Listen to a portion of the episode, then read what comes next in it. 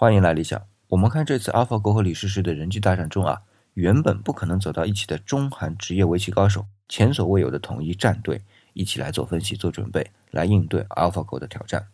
在我看来啊，隐隐约约的看到一些影子，就是当对抗的双方只有一方是人类时，人类才会相互联合在一起。那如果对抗双方都是人类呢？不是会分成两个阵营吗？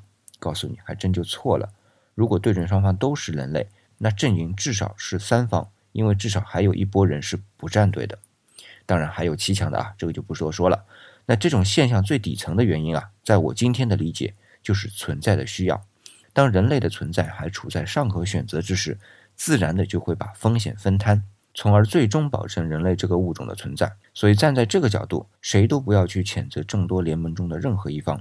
那按这个逻辑啊，当人类的存在受到非人类的挑战时，人类的统一的联盟就会自然的产生。